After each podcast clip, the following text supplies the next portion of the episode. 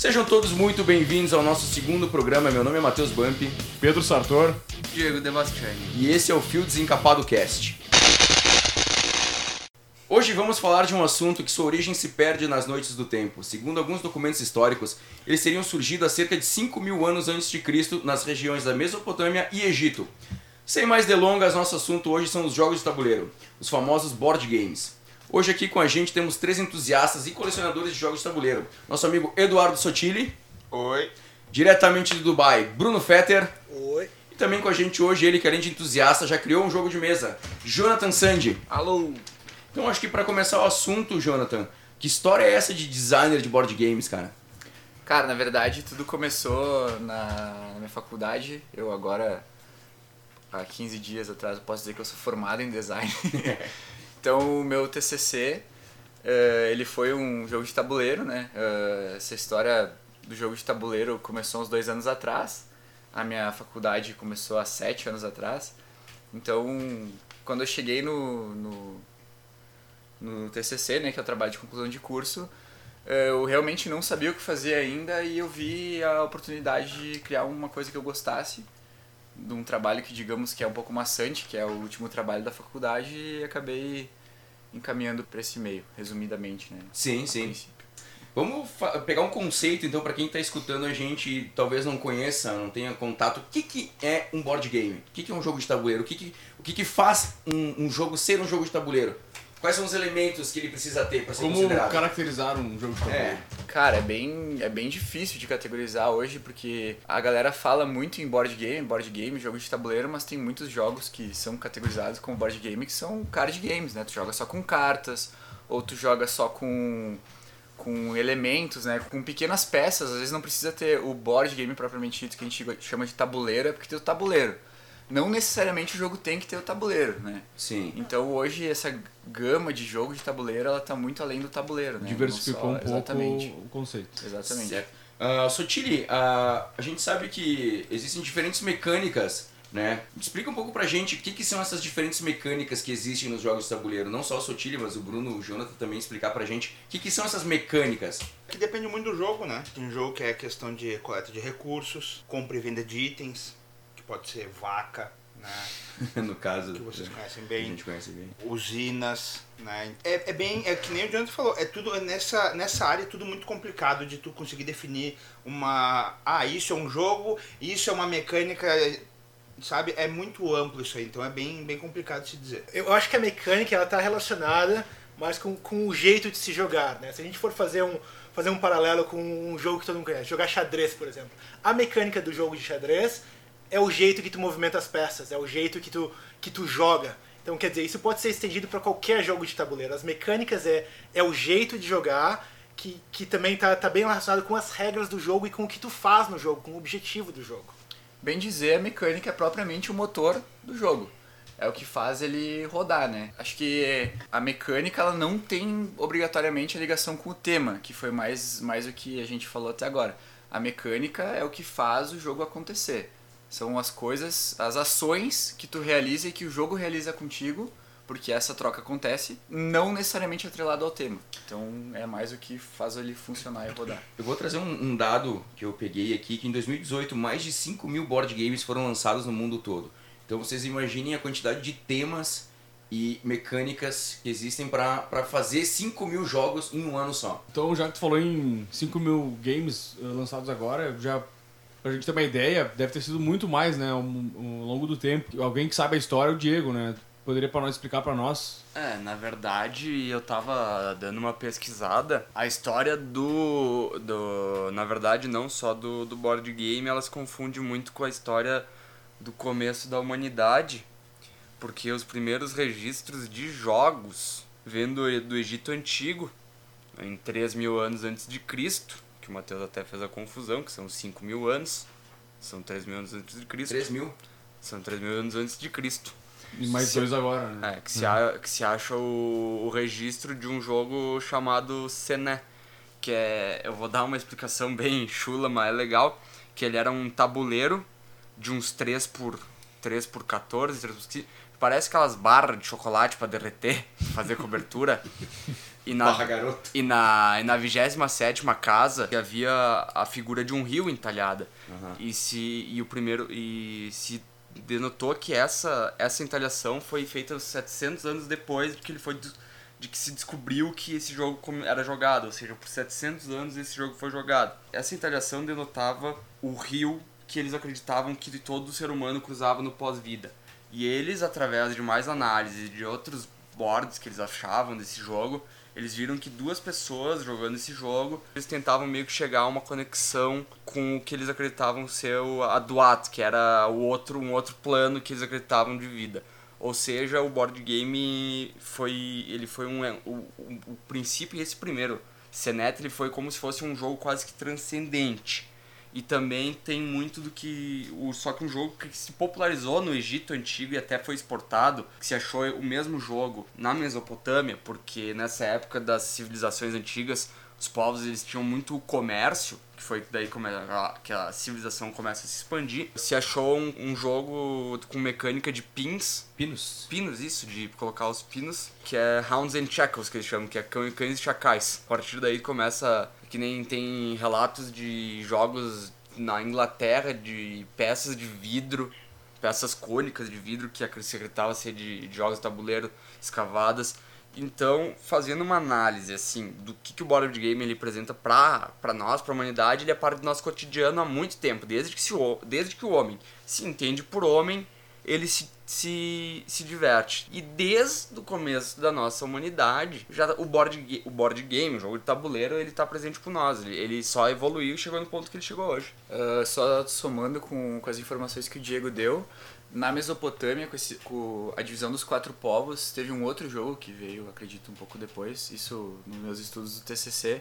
Um dos jogos achados na Mesopotâmia foi o que deu origem ao jogo A Trilha. Trilha. Foi o jogo que deu origem à trilha, o jogo da trilha. Aquele que tem do outro lado do xadrez. Do xadrez do dama.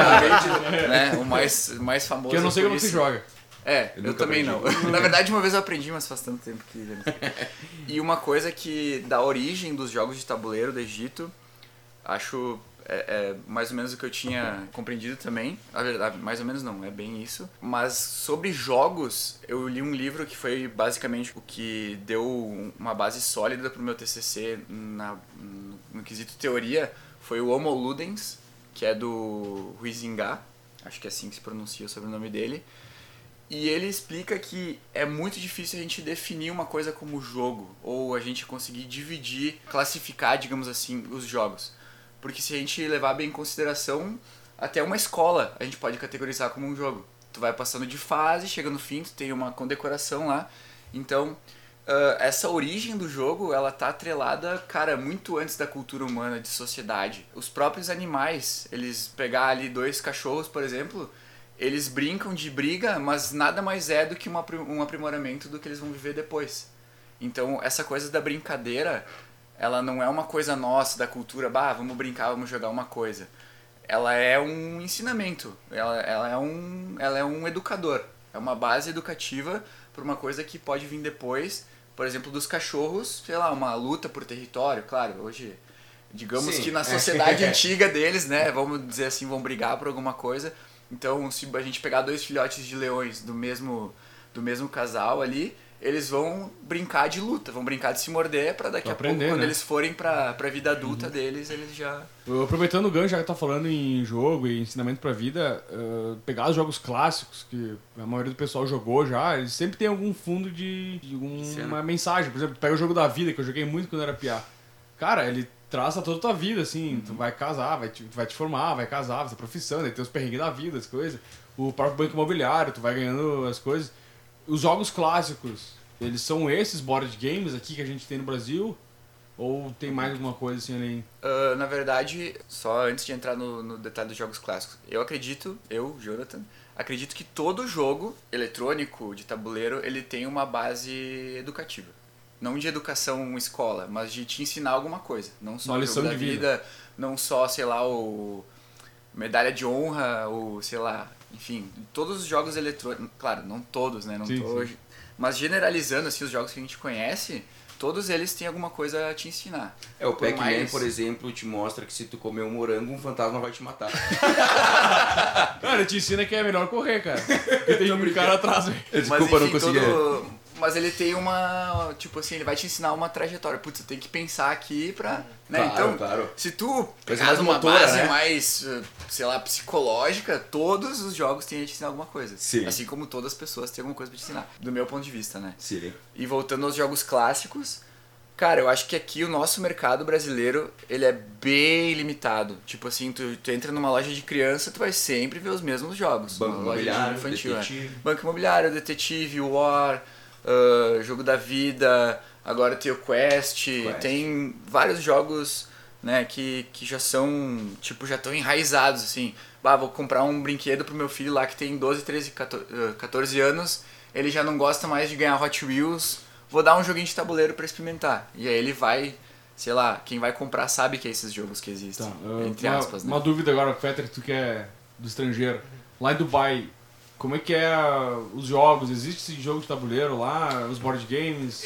Eu acho que, eh, co- como o Jonathan estava falando, essa cultura do board game, ela é uma cultura muito antiga, mas eu acho que o desenvolvimento nesses últimos anos ah, acabou sendo muito maior. Ah, então, eh, você falou, Matheus, antes da, da quantidade de jogos que foram lançados só no, só no último ano. Então, quer dizer, existe um mercado para isso. E eh, Dubai, estando muito próximo à Europa, é, é um mercado que está tá se expandindo muito. Então, quer dizer, eh, existem vários diferentes cafés de jogos, lugar que tu vai, tu, tu, tu, descobre um jogo novo, tu testa, eles já te vendem. Então, quer dizer, tem, tem um aspecto todo social nisso, mas tem, tem uma cultura que está crescendo ao longo dos anos. Ah, e eu acho que mesmo, mesmo aqui no Brasil, como o Jonathan falou, tem esses jogos clássicos, mas isso, isso só tende a expandir, né? Mais jogos sendo, sendo adicionados, diferentes mecânicas, e, e é algo que só tende a crescer. É, digamos que os jogos clássicos que tu vende em loja de brinquedo é uma porta de entrada futuro o cara se interessar mais, né? Exatamente. Eu acho que a gente não pode esconder essa informação aqui que o jogo de tabuleiro ele é uma coisa que está dentro de um universo que se chama universo geek. Então, Sim. universo nerd, né? Uhum. Então, não dá pra dizer que é qualquer um que conhece outros jogos, porque é a galera que procura um entretenimento mais saudosista, assim, vamos dizer, né? Que, que já gosta desse tema de RPG, de ler livro, de ver alguns filmes mais, né? Não é todo mundo que tem essa porta de entrada, né? Então daqui a pouco tu tá procurando um refúgio pra te jogar com os teus amigos e tu acaba descobrindo isso, que foi o jeito que eu acabei descobrindo jogos de tabuleiro também. Então acho que eh, com tudo isso que foi falado, dá pra voltar um pouquinho e dizer que board game é qualquer jogo que tu encontra um amigo pra jogar. Então, indiferente se é carta, miniatura, se tem tabuleiro ou não. Desde que seja analógico. Ah, não. Não necessariamente. necessariamente? É, talvez não. Né? Por exemplo, a Mansion of Madness é um jogo que tem tabuleiro, mas ele tem a parte digital. Mas tu Né? joga solo, pode jogar solo também. Pode jogar solo também. Em Então, alguns casos. nem sempre tu precisa achar um é, amigo. É, é, entende? É, é por isso que é complicado. E outra coisa que eu queria falar, que é essa questão da expansão de jogos aí, ela é muito interessante e a gente tem muito a agradecer ao nosso amigo Jonathan, que é um viciado contumaz em compra de jogos. Ah, se ele fosse viciado em qualquer outra droga, talvez fosse menos danoso pra ele. Menos custoso. Com certeza gastava menos dinheiro. E não só pra ele, porque nessa ele carregou eu e outras pessoas. Então, muito obrigado, Jonathan. De nada, quero aí pra um isso. pouco, quero entrar um pouco no pessoal. Quero pedir pra vocês quais foram os jogos que vocês começaram a jogar. Por exemplo, eu lembro que na infância eu jogava muito. O Diego e o Jonathan são meus primos, pra quem não sabe. E a gente jogava muito Banco Imobiliário. Era noites a fio jogando. ano- Amanhecia, a gente tava jogando Banco Imobiliário. E ali foi um, um começo pra mim, e eu acredito que pra eles também. Eu queria saber de vocês todos, começando pelo Pedro aqui, vamos fazer em, em ordem. Qual que foi o board game? Se tu jogava alguma coisa? Ou se tu só brincava de boneca, Pedro, era pequeno? Além da brincadeira de boneca e casinha, tinha o jogo da vida. Lá em casa a gente comprou o jogo da vida. E também era ferrenho, assim, cara. Juntava a galera, meus primos pra jogar. E eu lembro que teve vezes assim, cara, eu era um piazinho bem difícil quando eu era pequeno, então eu não gostava de perder, né, cara? Aí eu comecei a perder o troço, o jogo da vida, daí começava lá, volte não sei quantas casas, pague não sei quanto, falia não sei o que. Cara, fiquei brabo, chutei Tirou as cadeiras, fiquei e fui, fui sentar longe lá do jogo lá. Essa é uma das lembranças que eu mais tenho assim, de board game, cara. É esse aí, Banco Imobiliário também eu joguei alguma coisa. Que lembrança boa, Pedro. E xadrez, cara, é board game, né? Xadrez, eu aprendi a jogar xadrez também. Bruno, Ah, no meu caso, quando eu era criança, eu jogava, eu jogava muito War, jogava muito Detetive, mas, mas para mim foi. Isso veio em fases, porque eu, eu, quando era criança eu joguei muito esses board games clássicos, como a gente já falou, e aí parei. Aí eu fiquei só no videogame, e foi o que, foi o, que o Jonathan falou antes. É, é, é ele é, board games são parte desse universo geek que também está conectado com outras coisas, uma delas é videogame. Eu joguei muito videogame, e aí há uns dois anos atrás eu voltei voltei através de um amigo meu que a gente jogava videogame juntos. Ele, ó, oh, quem sabe a gente não começa a jogar uns board games também. Lá em Dubai? Lá em Dubai. Aí a gente jogava muito videogame, aí começou. Aí, uh, aí foi só. Só, só morro abaixo depois disso. aí começamos jogando esses jogos mais uh, party games, Avalon, Saboteur, não sei se, se vocês conhecem aqui. Que aí tu começa, começa a ter o contato de novo, e aí depois uh, jogos mais complexos, estratégia, e, e aí foi. Sotili. Bom, lá em casa a gente começou com um detetive, né? Clássico. É clássico. E um jogo que talvez vocês conheçam, ou talvez não, que a gente jogava muito, era o Escadas e Serpentes ou Escadas e Tobogãs. Que eram 100 casas e tu ia subindo, aí ah, tu chegava numa casa exata, tinha uma escada que te jogava lá pra cima, se tu caísse errado, tu, ia, tu escorregava, tu ia pro tobogã lá pro começo da fase de volta. Eu sabe? nem sabia que tinha no Brasil esse jogo, pensei que era uma coisa mais americana, assim. Não, é, a gente jogava isso aí e, cara, eu acho que é isso. E daí, depois da fase adulta, assim, quando ah, todo mundo joga Uno, mas. Sim, sim. Eu acho que o jogo pesado. Ah, não, acho não, né? Porque eu tenho que saber disso, né?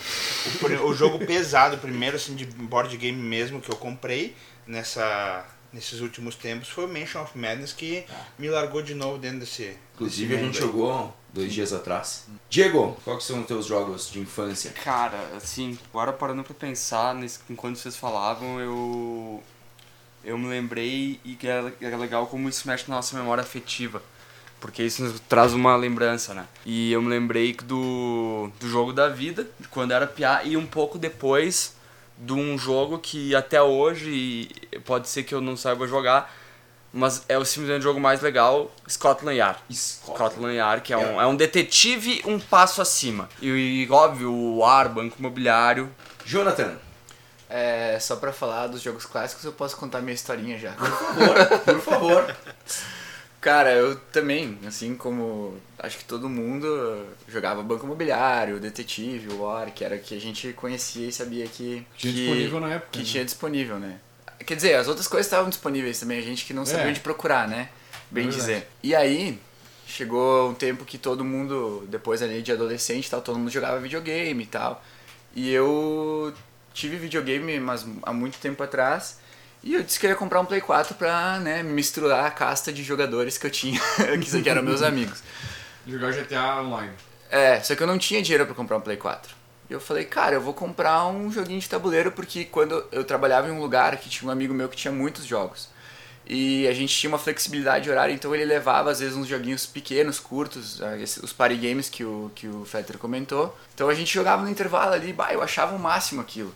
Isso uns dois anos, mais, bem mais, uh, antes de comprar o meu primeiro jogo. E eu lembrava daquele jogo que ele levava, que era o Coop. Não vou pronunciar aqui em francês, porque pode, pode ser mal interpretado.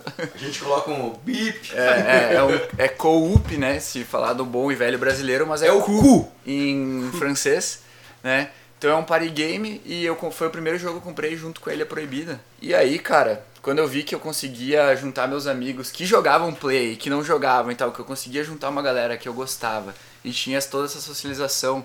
Ah, cara, aí foi. E eu gostava de jogar, inclusive, principalmente por isso. Aí foi morro abaixo. Aí eu não consigo mais parar de comprar jogo. Jonathan comentou que no, na época ele não tinha dinheiro para comprar o Play. Hoje o cara já tá ganhando bem, graças a Deus. Não ia começar a sumir bujão não, hoje, gás das casas. Se eu, somar, se eu somar todos os jogos que eu tenho, acho que dá para comprar uns 6 Playstation é. 4 hoje. Sutili. E só para título de curiosidade, Culpa em tradução livre é eu vou te mentir e vou te ferrar no fim do jogo. Ó, oh, Fetter, tu que morou na França, o que é corte? É golpe. Golpe. Golpe? golpe. É golpe! É, não, é. Vamos, não, vamos entrar em política. É, não vamos entrar tá em política. de Dubai pra fazer proselitismo. É, é golpe. Então, galera, vamos falar um pouquinho sobre a faixa etária dos jogadores, porque ah, se a tá gente pegar, que nem a gente tava comentando, os jogos clássicos pra criança, mas ao mesmo tempo que nem o Jonathan comentou que é um mundo geek, que já são o pessoal já uma idade bem mais avançada. Uhum. Uh, qual que é a faixa etária dos, dos amigos de vocês que jogam? Mais ou menos assim. Porque não é criança, né? Cara, Porque eu não, não é um jogo pra criança. É, ele é. Ele é um jogo pra. Na verdade, acho que antes de responder essa pergunta, acho muito importante a gente dizer que, cara, pro board game a gente tem que ter um mentor. Que bota, bota ele na mesa pra nós e vai falar, ó, é assim que joga, assim, assim, assim. Se tu apresenta um jogo pra criança e tu explica pra ela que ela não tem que ler, não se torna aquela coisa talvez maçante pra ela, cara, o nosso mercado seria muito maior. Então essa coisa do YouTube, de ter, ter tutoriais e tal, talvez isso esteja ajudando no crescimento do jogo. Mas eu acho que antes da gente falar da faixa etária é bom falar isso. Tem que ter alguém para apresentar esse mundo para nós. Sim. Não só por questão etária, mas por questão de abertura desse mercado. Mas agora voltando pra faixa etária, cara, eu acho que se apresentar um party game, um jogo leve hoje pra criança, bem provável que ela vai juntar os amiguinhos depois do colégio e vá pra casa jogar. É um escape, assim, talvez, do, do mundo virtual. Mas o pessoal que eu jogo é a faixa etária parecida com a minha, assim, né? Entre 20 e 30 anos, né? Por aí. Mas eu já cheguei a jogar até jogos com a minha mãe, que tem se- seus 60. Então são jogos que talvez um pouco mais. Não tem aquele peso da estratégia, mas também não são tão bobinhos, assim, como os pares, né? Sim. Então acho que, cara, não, não existe faixa etária pra jogar. Tem uma faixa etária que seja talvez mais. seja mais atraída pra isso. Mas qualquer pessoa pode jogar o board game. Por- Eu vou dar uma dica de um jogo pra, pra iniciar crianças, que é bem, bem tranquilo de se jogar. É um card game. Talvez o Fetter conheça por outro nome. Mas aqui no, no Brasil o nome dele é Patuscada. É um jogo bem tranquilo jogar.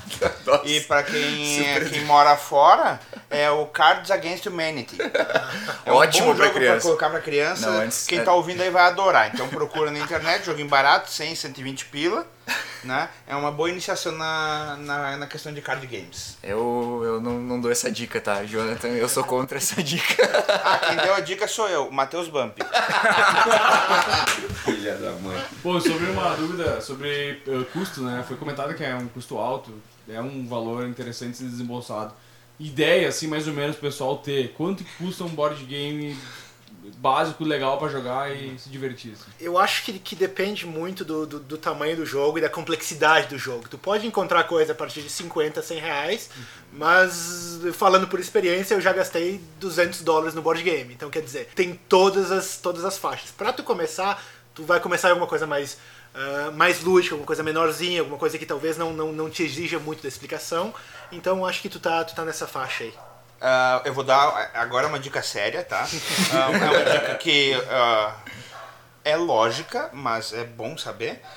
Não compre teus jogos na tua cidade. Nunca. Compra na internet. Essa é a dica. Por quê? Eu comprei o Mansion of Madness, o primeiro jogo que eu comprei, eu paguei 600 e tantos reais. É um assalto.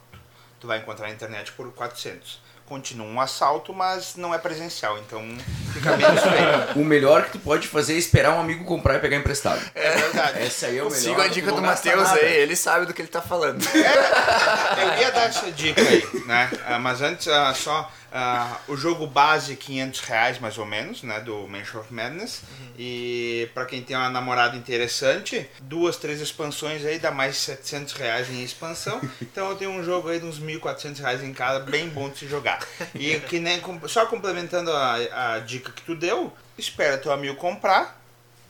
Manda ele a merda e fica com o jogo. Cara, eu quero só trazer um- um- uma pontuação aqui. Um censo de 2018 revelou que 57% dos jogadores consideram o preço elevado ou impeditivo para um maior consumo no segmento de board games. E 67% dos entrevistados dizem gastar mais de 100 reais por mês com board games. Jonathan, Eu o que, não. que tu acha desse censo aqui? Se, se minha Mentira. namorada não tivesse aqui, eu diria a verdade, mas não, não gasto Não isso. gasta? Ela tá dormindo. Ela tá dormindo. A minha, a minha esposa não tá aqui, então eu digo. Eu digo, Vai mais. vai mais, né? Vai mais. Cara, acho que vai, vai, sim. Se tu botar, se tu dividir aí por mês, gasta bem mais. Ah, não, remetente aos custos, tem uma, tem uma ferramenta além do... Claro, a gente pode comprar entre si aqui, né, jogos, mas tem, tem é, um fórum, não é bem um fórum, é uma comunidade, digamos, que é a Ludopedia. É como se fosse o Board Game Geek, que é mundial, né? Ele é um, um site de entusiastas, Brasileiro. amantes... É, não, o Board Game Geek é americano, acho. Não, mas enfim, ele é é- internacional, ele é maior. E o Ludopedia, sim, é nacional. Então lá tem a galera que vende jogo usado, tem lojas que vendem lá, tem gente que faz leilão de jogos. Então daqui a pouco, sei lá, é um cara que tá meio desesperado para vender, ele põe um um preço baixo, mas não é um jogo que todo mundo tá procurando, tu consegue ele por um preço mais acessível. A dica que eu dou para quem tá começando é não compre jogos caros, porque às vezes os jogos caros eles são muito complexos, são tem muitas peças, então tu vai acabar gastando muito dinheiro e vai acabar se frustrando. Então compra jogos baratos, que tem jogos excelentes de preços mais acessíveis e que tu consegue se divertir com certeza. Ah, vamos supor que o cara não tem dinheiro e ele quer conhecer esse mundo. Que qual seria uma alternativa para ele no- ah, hoje em dia? Hoje em dia eu acho que tem, tem, tem muitas opções na internet disponíveis para isso, que são os chamados jogos print and play, que são acessíveis a todo mundo e, e é um jogo que na verdade todos os componentes que você, que você precisa para o jogo, eles são ou no seu telefone, no, no aplicativo, tu pode usar diretamente online, ou você imprime. Então quer dizer, tem toda uma comunidade hoje que é voltada para certos jogos que, que você não precisa fazer uma compra física. Você pode usar recursos disponíveis ah, por outros jogadores, outro, de repente, ah, que nem o jogo dos criadores de board games, ou, ou mesmo algumas empresas que disponibilizam é como, seria um, um código-fonte dos jogos dele, para você imprimir e, e jogar. Isso, isso tu diz numa impressora normal, imprimir no papel. normal, Mas eu fiquei sabendo que lá em Dubai fez uma coisa um pouco mais sofisticada, né, Petra? Conta pra nós aí. É, lá em Dubai eu, eu, eu tive, eu- depois de ponderar por muito tempo, é, e ficar perdido, ah, onde é que eu coloco essa peça, como é que eu guardo, e de ter uma gaveta só pra, só pra ziplock lá, pra guardar peça e guardar componente, eu, eu investi numa impressora 3D. Eu contei uma história pra minha esposa, que era, então, era, era pra coisa da casa, era, era, era mais... Era mais projetos, mas não, eu comprei pra imprimir coisas de jogos de tabuleiro. E, e foi um investimento bom, foi um investimento interessante, porque hoje em dia impressoras 3D elas, elas são mais acessíveis do que era 5, 10 anos atrás. Tem impressoras 3D que saem mais baratos do que certos jogos, inclusive. O material de impressão é um material barato, mas aí tem o trade-off. Tu, tu paga pouco numa impressora, mas então a, o que tu precisa investir de tempo em calibração, aprender, mexer, teste, é muito mais. Então ele, ele acabou pra mim virando um hobby por ele mesmo Ela veio desmontada. ela vem desmontada, vem da China. Então tu monta ela, calibra ela, baixa software, começa a mexer no software. Então quer dizer, tomou muito tempo só para começar a aprender e aí depois para imprimir também é uma coisa que, te- que, que, que leva um certo tempo. A vantagem é que impressoras 3D para board games hoje em dia tu não precisa mais desenvolver nada com relação a peças. Tem tudo disponível na internet. Qualquer jogo que tu quiser, qualquer componente para jogo, qualquer insert, qualquer coisa que, tu, que, que já foi pensado, ou pelo menos 90% do que, é do que tu quer fazer, tu só baixa e manda direto para a impressora. Já que a gente falou do, da- do digital e do analógico, ah, tem uma informação que a Kickstarter, que é uma plataforma de financiamento, como se fosse uma vaquinha, acredito, divulgou que a arrecadação para a criação de jogos de mesa foi de mais de 35 milhões de dólares em 2018, ultrapassando as campanhas de arrecadação para jogos digitais, que arrecadaram 15,8 milhões de dólares. Então a gente começa a ver talvez uma coisa muito interessante que até o Jonathan comentou, que muitos dos amigos deles que, que jogavam PlayStation 4 hoje quase que abandonaram ou totalmente abandonaram os jogos. Eu sou o caso de um. ah, a gente tinha um grupo, eu, o Sotile, e mais o Diego e uns amigos nossos, a gente jogava muito Play 4 junto, GTA. A gente ficava horas jogando, horas jogando e simplesmente a gurizada começou a. Pelo menos eu larguei completamente, o Diego, eu acho que nem liga mais o Play. E realmente a gente se junta, se junta pra para essa a, a compartilhamento de, de, de uma experiência mais, mais física, né? Ah, é, isso aí, eu me mudei há oito meses, né? Tô morando sozinho agora. Nesses oito meses eu liguei o Playstation acho que duas vezes, quando amigos foram lá em casa. E agora, ultimamente, eu tenho ligado mais, ah, mas muito por causa do board game, que é pra encontrar dois, três amigos e jogar um jogo em específico junto, que é o Diablo, que é RPG e tal, que também remete um pouco a board game, então, mas é só por isso, senão o meu play tava lá só pegando pó. E eu acho que hoje em dia é muito interessante também porque tem, tem um certo paralelo entre, entre videogames, seja no computador, no play e board games, né? Tem, tem muitos jogos que começaram como board games e hoje em dia já estão digitalizados. E tem certos jogos também que, já, que começaram como jogos digitais e foram, tra- foram traduzidos para o board game, né? Então, quer dizer, é uma experiência que, que parece que tá, tá ficando mais e mais... ah, tem, tem uma conexão muito maior en- entre os dois, né? E acho que o público-alvo também tende, tende a ser o mesmo. É, uma das coisas que, que me acontece que, que acontece muito, que nem eu larguei o Play, o Play 4 quando eu jogava, justamente a experiência em si era muito legal, mas o virtual nunca vai chegar aos pés do que é o real. Inclusive uma das maiores críticas que existia nessa época do Play, do Play 4, que existe hoje, o PlayStation 4 e 5 e todos que vai vir, é que os jogos são cada vez mais individual, é o jogo individual e o que difere daquela época, pelo menos na minha geração aí na casa de seus 23, 24 anos, pegava e na, no, no auge da sua infância jogava o play ali com o primo, mesmo que ele tirasse controle. Salve, né, Matheus? Um abraço. Uh, jogava com o primo aquele jogo de futebol, jogava o jogo de luta, que tinha aquela experiência que tu tava ali. Hoje se perdeu muito disso graças à experiência que tu pode chegar num jogo, as infinitas possibilidades de um de gráfico e de jogabilidade no Play 4. Se perdeu. Só que junto, tu se perde a realidade, tu vai mais no virtual. Só que essa experiência nunca vai chegar aos pés da real. Pegando um gancho do que tu falou da, da Kickstarter ali, Aham. tem algumas coisas que eu acho que, que contribuem para esses dados estarem cada vez maiores. Uma é que quando tu compra um jogo Kickstarter, que, que é uma campanha para um jogo ser lançado, então ele não existe. Então tu vai pagar esse jogo bem mais barato do que tu comprar ele na loja lá depois. Então tu vai apoiar uma campanha de um jogo que não existe para tu ter esse jogo ser ele sair, o que tá acontecendo é que todos estão saindo porque muita gente apoia. Então tu vai pagar esse jogo muito mais barato do que se tu fosse comprar ele depois. Então tu acaba apoiando essa campanha, tu paga mais barato e tu vai ter o jogo depois. E é um Kickstarter, tu pode vender por muito mais caro ali depois. Porque ele é tipo um negócio meio de colecionador. E outra coisa que eu acho que também contribui é que essa comunidade, como a gente já falou, ela é bem unida. Então ela acaba acreditando nesses projetos. Então se um projeto é bem vendido com o seu tema, com a sua mecânica, a galera abraça a causa, compra e deu. Né? Ainda mais por ele ter um, um preço mais acessível. Aconteceu esse ano de passado, no caso, 2019, de ter um uma, uma vaquinha no, na plataforma da Catarse. Catarse. Aconteceu desse, de ter uma brasileira aqui numa plataforma brasi- brasileira que é a Catarse e de um jogo que a Conclave quer trazer pra cá, que é o. Não vou lembrar o nome. Ah, mas enfim, ele vai, ele vai ser lançado junto com a edição internacional pela Conclave aqui no Brasil, que o, o- a ideia mínima de arrecadação era 35 mil e eles arrecadaram mais de 100 mil reais pra campanha. Então, tipo, teve muita gente que comprou justamente por se tratar de um jogo que imagino que vai ser bem mais caro do que isso. Acho que a campanha pra ter o jogo base era 250 reais. Pelas peças e pelos componentes, eu acredito que vai ser um jogo de, sei lá, 400, possivelmente. Acho muito válido, sabe, apoiar esse tipo de campanha, ainda mais pra uma editora grande, que é a Conclave. Conclave ajuda nós aí.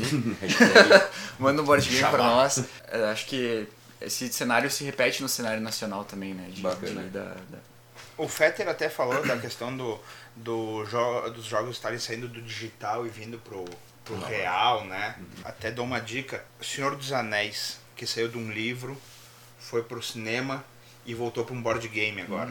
Senhor dos Anéis, Jornadas na Terra-média. É um jogo caro, não é barato, é 500 reais ali, tu vai encontrar na internet, Mercado Livre. Mas é um RPG muito bom de se jogar. Tu uh, joga ele com auxílio de um, de um aplicativo de celular, só que ele é, é espetacular, cara. É um jogo espetacular de se jogar assim, cooperativo. E fica a dica, é muito bom. E aí se repete o que eu falei do universo geek, né? O Senhor dos Anéis é um livro super extra geek que tem não só esse jogo, mas muitos outros jogos com esse tema. Então acaba se apelando, né, pra esse tipo de. eh, tipo, Senhor dos Anéis, sei lá, deve ter uns 10, mais, bem mais de 10 jogos com esse tema. Star Wars tem muito jogo com tema Star Wars. Então a gente vê que acaba trazendo, né? É é bem isso que tu falou, Sotiri, de- desse tema de sai do livro, vai pro cinema, vem pro board game e assim vai. É a oportunidade do fã do, da série Se introduzir no. Introduzir na história. É. É, é, parte é, da é- história. É, que é bem. É, é que tá mudando tudo. Breaking Bad virou um jogo. Uhum. Breaking, Bad Breaking virou um Bad, jogo. cara. E é, é, eu inseri um amigo meu nesse mundo, ele comprou o Senhor dos Anéis e tá no Breaking Bad agora. Então é, é, é um mundo bem, bem Bad. interessante. É. Saiu o RPG do The Witcher também, agora que saiu as. Era um livro, foi pros Ah, jogos o eletrônicos, foi pra série da Netflix agora e agora saiu o RPG também. Agora que vocês estão falando de jogos, é, é, a gente comentou antes Agora só que nós estamos falando de jogos. É, Os 40 É, não, minutos. Não, foi- é, sobre, sobre, sobre jogos, marcas de jogos, enfim, e, é, temas de jogos. A- a- antes a gente comentou sobre a importância da iniciação, né? De ter um mentor. E eu queria saber a importância da escada do- dos jogos. Começar com um jogo mais. Com, com, com um mecanismo só, depois passar. Porque se o cara comprar um jogo, que nem a gente jogou esses tempos, o Power Grid, ele não vai gostar. Porque é muito complexo, é muito detalhe, é muitas mecânicas que acontecem ao mesmo tempo, que eu acho que isso aí ele vai acabar te afastando dos board games. Cara, pra mim, tá? Pra mim, o jogo pra tu iniciar uma pessoa é o cooperativo. Porque ou todo mundo ganha ou todo mundo perde. Então, pá, tu vai largar um jogo mais pesado ali, alguém já vai, bah, perdi, não quero mais jogar isso aí, sabe? Até porque é uma coisa que nem todo mundo sabe que existe, né? Quem conhece jogo de tabuleiro acha que é uma coisa competitiva e existem os jogos cooperativos. né? Então, ah, alguns jogos cooperativos, Mansion of Madness, que no meio do jogo tu pode, ele pode deixar de ser cooperativo, que tem as mecânicas deles que fica insano, etc. É muito interessante. Dead of Winter, com, as expansão, com a expansão dele, acho que não sei se são uma ou duas, também é um jogo cooperativo, questão de zumbis de, de uma colônia, é muito legal de se jogar.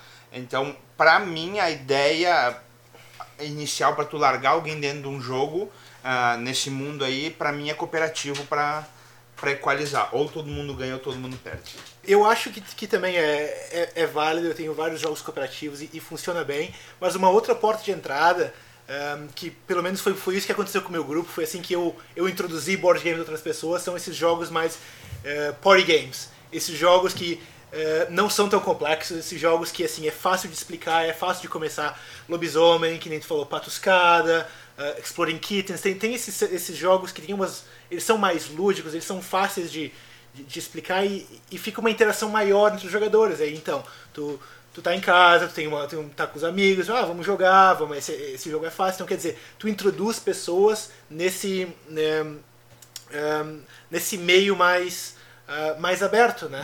Não tão complexo e que, e que se resolve num- numa noite ou E geralmente nos party games tu consegue integrar mais pessoas, né? São jogos que aceitam um maior número de jogadores. Geralmente os jogos de tabuleiro, eles têm um limite, né? Mínimo e máximo de jogadores. Então nos pares, geralmente tu consegue tem jogos para 10 jogadores, tipo o The Resistance, né? O, o próprio Coop que a gente falou para vários também. Agora a gente vai entrar num, num quadro que são algumas perguntas objetivas. Ah, eu queria que cada um respondesse. Primeira pergunta que eu quero fazer pra vocês, curta e grossa. Jonathan, qual que é o teu jogo preferido? Great Western Trail. Sotile. Porra.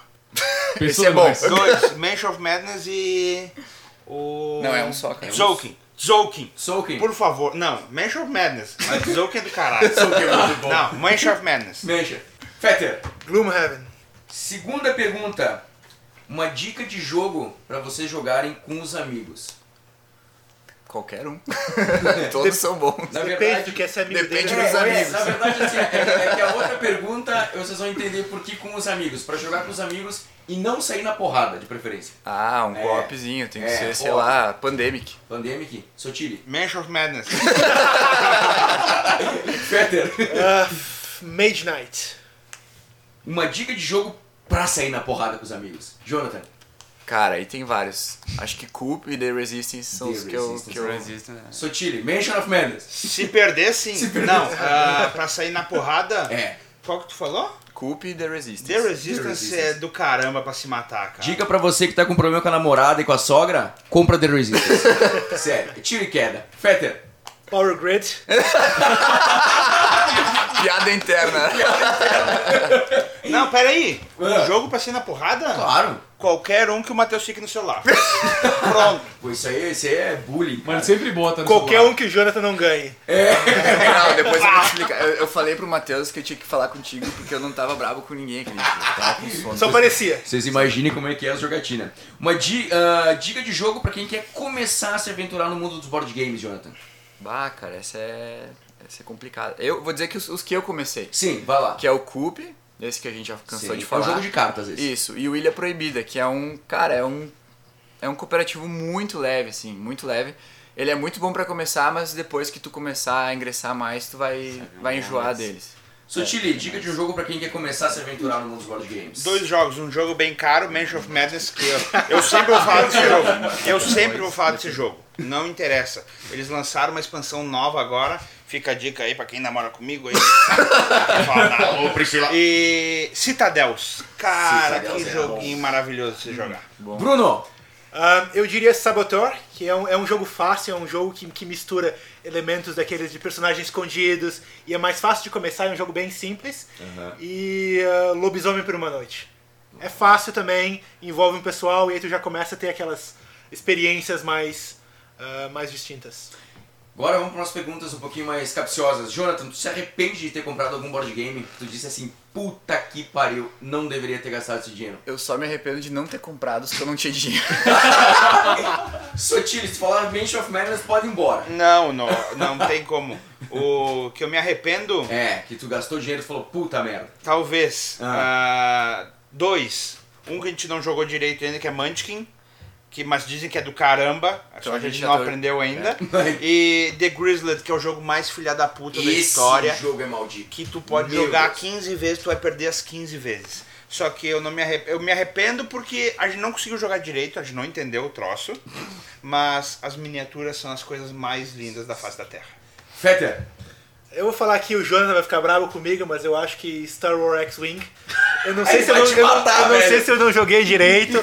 Eu não sei, mas eu, não, não, não, não rolou. Não teve não aquela rolou, conexão. Não rolou. Não, não gostei. Ah, agora, um- uma outra perguntinha aqui. Se tu pudesse criar um board game, Jonathan, se tu pudesse criar outro board game, inclusive, qual o tema que tu gostaria que, que, que ele fosse... Que ele fosse Nossa, essa pergunta é. Eu, profunda, eu né? certo que eu vou falar alguma coisa agora, mas talvez eu, eu quisesse mudar. Porque já existe tanto tema, cara, É, tanto tema é. bacana. Algum que tu sinta falta e que tu gostaria, ah, eu faria um jogo assim. Ou eu gostaria que alguém Eu fizesse. vou, eu vou jogo passar a pergunta e vou ficar pensando. Beleza, Sotile. Depois volta. Cara, é que tema, é que nem o Jonathan falou, é muito complicado, né?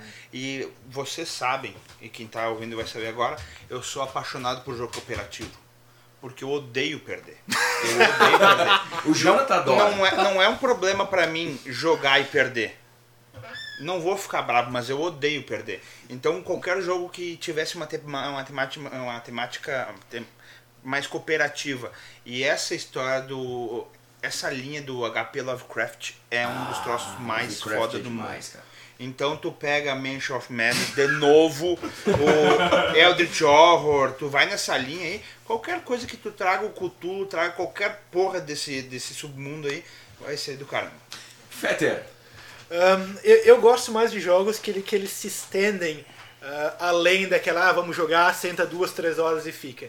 Então, eu, eu joguei muito Pandemic Legacy, agora estou no meio de uma campanha de Gloomhaven, então quer dizer, esses jogos têm essas interações mais longas, que a gente tem um dia da semana certo. A gente senta todo dia, vamos jogar, e se faltar, dá porrada. Então, quer dizer, jogos com esses temas que, que eles vão além daquela, vamos sentar e vamos jogar, mas que tu ah, sei lá, passa de level, tu desenvolve, tu, tu faz uma carreira, tu, tu desenvolve teu personagem, tu adquire novas habilidades, então é- esse tipo de coisa pra mim é o que é o que conta. É o que conta. O tema ele não é uma coisa primária. Agora eu vou fazer uma pergunta. Jonathan, tu, tu quer. Não pensou em nada É ainda? que um te- eu tô pensando em um tema novo, né? Tipo, ah, um, um jogo que eu acho que não existe sobre tal tema. Que eu criaria. Cara, Não. não sei. Bom, se, se durante as próximas perguntas tu lembrar de alguma Ok, coisa. Eu vou falar, sei lá, sai! Sabe, do nada. Ou, ou pega e faz e lança, ninguém fica sabendo. É. Ele divulgou. Surpresa. divulgou. Cara, essa pergunta aqui ela é tão complicada quanto a outra. Que é o seguinte, ah, o que tu não gosta nos board games e que tu gostaria de proibir? Seja ela, um, pode ser um jogo que tu não gosta, que tu proibiria, ou pode ser uma mecânica que tu acha que quando acontece no jogo, ah, estraga o jogo. de Tu já até perdeu. Cara, mas por que que vocês têm esse preconceito comigo, velho? Eu nunca fiz nada com Não é vocês. preconceito, é, conhe- é conhecimento da pessoa. Jonathan, o que que tu não gosta num board game? Qual que é o elemento que te diz assim, ó, puta merda? Cara, eu, eu não gosto de jogo que tu tem que. O fator sorte. Fator sorte é uma Os- coisa que eu não. Ameritrash que eles chamam? É, não tem o Ameritrash, não tem o fator tão sorte tão tão forte. Mas Tipo tem um jogos... general, digamos assim. É, cara, o próprio banco imobiliário, velho. Tu depende de, da sorte de girar um dado pra cair no lugar que tu quer. Comprou Ipanema e Morumbi já era. É. Acabou. Não, é o Morumbi Copa. Não, Copa sei lá, não Cabana, lembro. Ipanema, acho. Leblon. Vixe, agora é o Comprou Reolon. ali, É. O Reolão Santa Fé, tu ganhou o jogo. Sotile, o que, mais. que tu proibiria ou que jogo que tu não gosta e que tu gostaria que fosse retirado das prateleiras? Cara, eu vi eh, numa loja aqui em Caxias qualquer coisa que traga youtuber na capa. né? qualquer Boa, coisa. E eu vi já alguns, e não, não, é, não são poucos. Sabe? Que não vai ter temática nenhuma, não vai ter história por trás, então. Passa a regra e fecha a conta. Cara, é isso aí. Pra mim é. Fetter, Eu, eu concordo com o Jonathan, mas assim, eu vou, eu, eu vou ir até um passo mais além. A aleatoriedade em jogos de tabuleiro é uma coisa que pode ser que seja boa, pode ser que não seja. Pensa, por exemplo, a gente falou do banco imobiliário. O que, que acontece? Tu lança os dados e aí, dependendo do que acontecer no dado, é o teu resultado. Então, quer dizer, é uma aleatoriedade que não depende do que tu faz. Sim. Que tu não tem o controle sobre isso. Tem certos jogos que tem uma aleatoriedade, normalmente jogos de carta, por exemplo, que essa aleatoriedade ela acontece depois. Então, quer dizer, tu tem as cartas à tua disposição, que são aleatórias, mas aí o que tu faz, as tuas ações, ah, tu tem toda a informação antes. Então, quer dizer, eh, tem, tem, tem uma, um, um termo técnico, não vou lembrar, acho que é input and output randomness, que, que, que te diz, ah, aleatoriedade de início, pode ser, é uma mecânica boa, e aí tu toma tuas decisões baseado nisso, mas se as tuas decisões já estão feitas, e aí essa tua aleatoriedade só vai te esculhambar, eu também eu sou totalmente contra. É, o, o, o importante da aleatoriedade no board game é o que garante pra nós, jogadores, a rejogabilidade que a gente chama, né? Então, o banco imobiliário ele é sempre igual, isso eu tô trazendo jogos que todo mundo conhece, Sim, né, claro. pra, pra pauta, enfim. Ah, tu sabe o mapa dele de cor, tu sabe que tu vai ter que jogar o dado pra andar e tal. Então, um jogo que, que tem essa aleatoriedade de, sei lá, de campo, de tabuleiro, de carta, de, enfim, de ações, ele vai te render uma rejogabilidade e tu vai demorar. Se chegar a enjoar, tu vai demorar muito mais pra acontecer. Por isso que eu continuo indicando o Mansion. o jogo é formado por várias peças de tabuleiro e tu vai encontrar dentro do aplicativo várias histórias. Próximo episódio do podcast Mansion of Madness, o nosso convidado. É, a expansão desse tem muita Esse coisa pra ser episódio, falada. quanto que tu ganhou pra falar do Mansion of Magic? Conta aqui pra eu nós. podia ganhar a próxima expansão, né? Que é Bah, Caminhos da Serpente. fica a dica. Pote de açaí. Fica a dica aí, ó. Jonathan. O, só Vai lá, por favor. Porque é, ele é um jogo que. Pô, é sério? Porque ele traz essa- esse negócio da sorte na hora de tu combater um monstro, uma entidade, alguma coisa. Tem o negócio da sorte, né? Que é ruim em alguns jogos, mas nele não. Nele é interessante ter isso aí. Que nem o King of Sabe? New York. É. Que sabe? que é um jogo de Só jogos que- dados. Só que é, eu acho que ele é um jogo muito completo por causa da rejogabilidade dele. Ah, por sim. tu ter várias histórias, vários níveis de dificuldade, vários tempos de história. A gente jogou um jogo que demorou 4 horas e pouco. Eu acho que é o board game que mais chega perto de um RPG, assim, digamos, É. né? É. Que tem essa mecânica de atributos e tu rola dado e tal. Talvez, dos que eu conheço, acho que é o mais perto. Né? Jonathan, Hum. agora eu te fazer uma pergunta. Tu já cogitou a hipótese de matar alguém durante um board game? Não. Não. A esse ponto não. Ah, não. Mentiroso ponto. do. Um sim. Chegou não, perto. Não, não, não. É, não. aqui é- Não esse dia de E o hoje. ódio né, gente? mortal. Não, não, não. E um não. ódio mortal no Um ódio mortal já aconteceu. Ok, então. Sotile? Já, Já. já. Porque tá olhando pra mim. Diego. Alguém. Esse ódio mortal envolve eu derrubar vinho no board game? Não, não, não. Não, sim, Calma que vai sim, chegar nessa senhor. pergunta, calma. Sim, ah, tá. Fetter, já chegou a cogitar a hipótese já de... Não, Não. não, não. Ódio Não. mortal, sim. Ódio mortal sim, mas matar... Matar não, mas uma amputação, uma quebrada de dedo, uma, uma mão na goela, não? Agora, Ah, eu vou fazer uma pergunta pro Sotile e pro Jonathan, porque o Fetter já me, já me confessou antes que ah, lá eles têm uma cultura um pouco diferente pra jogar. Aqui a gente não joga com comida na mesa, não joga com bebida. E agora eu vou fazer uma pergunta primeiro pro Jonathan. Jonathan, o que, que tu preferiria? Pegar três jogos que tu mais gosta e doar eles? Ou permitir que teus amigos joguem enquanto comem cheetos bola? Certamente eu doaria e de noite eu iria lá recolher eles. Sotile, Cara, é, mas assim, ó, jogando, comendo cheetos bola e jogando. hoje não é problema, né? Porque não. hoje é tudo deslivado, então não é, é problema. Tem, tem, Mas. Tem as camisinhas nas cartas. Se né? não tivesse sleeve nas cartas, eu doaria alguns jogos. Hum. Talvez eu mentisse que eles fossem meus favoritos, né? Talvez isso só. Gurizada, eu quero agradecer vocês, a gente já estourou o tempo. Então, Jonathan, obrigado. Sotile, Fetter, obrigado de novo. E até a próxima, galera. Mansion of Madness. Valeu!